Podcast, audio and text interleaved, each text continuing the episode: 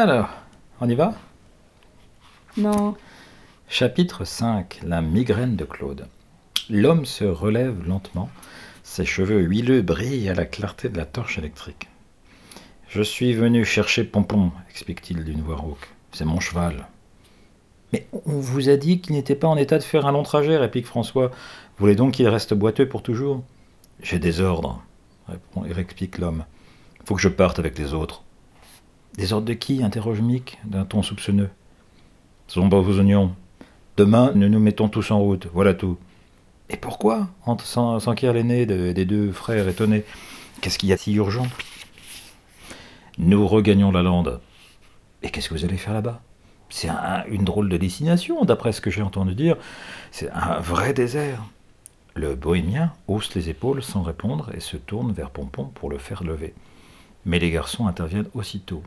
Laissez cette bête tranquille Elle est sous la responsabilité de monsieur Girard. Si vous insistez, on ira le réveiller, on lui expliquera ce qui se passe.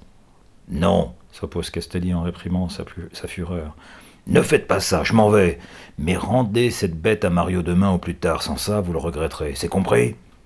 Il est foudroie du regard. Les menaces sont inutiles, déclare Mick. Partez avec les autres gitans et on veillera à ce que votre fils ait le cheval le plus tôt possible. L'homme se dirige vers la porte et euh, disparaît comme une ombre. Drôle de visite, commande François en refermant la porte. Il entoure le loquet d'une ficelle dont il attache l'autre bout à son poignet. Voilà. Maintenant, s'il essaye de rentrer, je serai tout de suite averti. Quel culot de s'introduire ici au beau milieu de la nuit. Il s'enfonce à nouveau dans la paille. Pompon a de la chance qu'on couche ici poursuit-il, sinon ce pauvre animal traînerait toute sa vie une lourde blessure à la patte. Il se rend dehors et Mick en fait autant. Le cheval sommeille aussi dans sa stalle. Cette première journée de repos lui a fait le plus grand bien. Le lendemain matin, les garçons relatent à leur hôte la visite nocturne qu'ils ont reçue. Ce Castelli ne recule devant rien, constate M. Gérard. Je suis content que vous, l'ayez mis à la porte. Pompon ne sera pas guéri avant après-demain. Quelques jours de répit ne feront pas de mal à cette pauvre bête, puis Mario rejoindra les siens. Le temps est splendide. Quand ils auront fait leur toilette, les quatre enfants partiront en promenade avec Dagobert. Le propriétaire du club d'équitation a promis à François de lui prêter son propre cheval. Mick prendra un vigoureux bai brun. Les filles auront leur monture habituelle. Charlie rôde dans la cour et son air mélancolique afflige les garçons. La pauvre, se désole l'aîné des cinq. C'est pas très sympa de la laisser avec les petits. Ah, je sais, je suis ton avis, approuve Mick, son frère. Annie, tu ne pourrais pas euh, persuader Claude qu'il faut emmener Charlie? Elle meurt d'envie de venir. Je sais, affirme la fillette. J'ai de la peine pour elle, mais tu connais notre cousine. Elle n'acceptera jamais. Tous les deux se détestent. Tu le sais bien, vous verrez. Si on fait cette proposition, ce sera tout un drame. Et c'est trop bête, s'écrie François agacé. Euh, voilà qu'on a peur de Claude et qu'on n'ose pas lui demander franchement. Il faut qu'elle se montre raisonnable.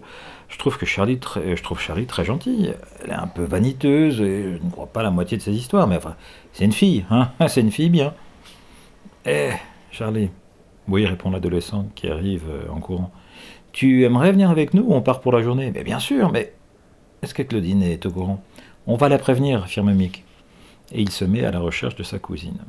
Elle aide Madame Girard à préparer les provisions pour le pique-nique. Claude l'interpelle hardiment le, jeune garçon en pénétrant dans la cuisine.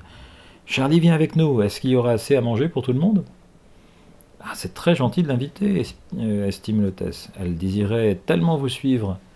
Elle a bien le droit de s'amuser un peu avec des gens de son âge, n'est-ce pas, Claude? La jeune fille devient écarlate, grommelle quelques mots inintelligibles et sort. Son cousin la suit des yeux d'un air perplexe. Elle ne paraît pas contente. Elle va bouder toute la journée, se désole-t-il? c'est un petit accès d'humeur, ça passera, sur Madame Gérard, qui remplit un sac d'appétissants sandwich. Vous ne mourrez pas de faim aujourd'hui, appelle. Euh, appelez votre cousine pour qu'elle mette ses paquets dans, dans des sacoches. Annie disparaît et revient au bout de quelques minutes. Claude dit qu'elle a mal à la tête et qu'elle ne sortira pas aujourd'hui, annonce-t-elle. Ses frères restent déconcertés. Écoutez-moi, euh, conseille la, propriétaire du centre équestre. Faites semblant de croire à sa migraine et partez. Ne renoncez pas à emmener Charlie. Votre cousine sera punie de son caprice et elle ne recommencera pas. C'est d'accord, acquiescent gravement les enfants. Tous sont d'avis qu'il faut lui donner une bonne leçon. Elle se conduit vraiment comme une petite fille, simplement à cause de Charlie. Bah, c'est absurde. François sort dans la cour et lève la tête vers la fenêtre de sa cousine. Claude appelle-t-il.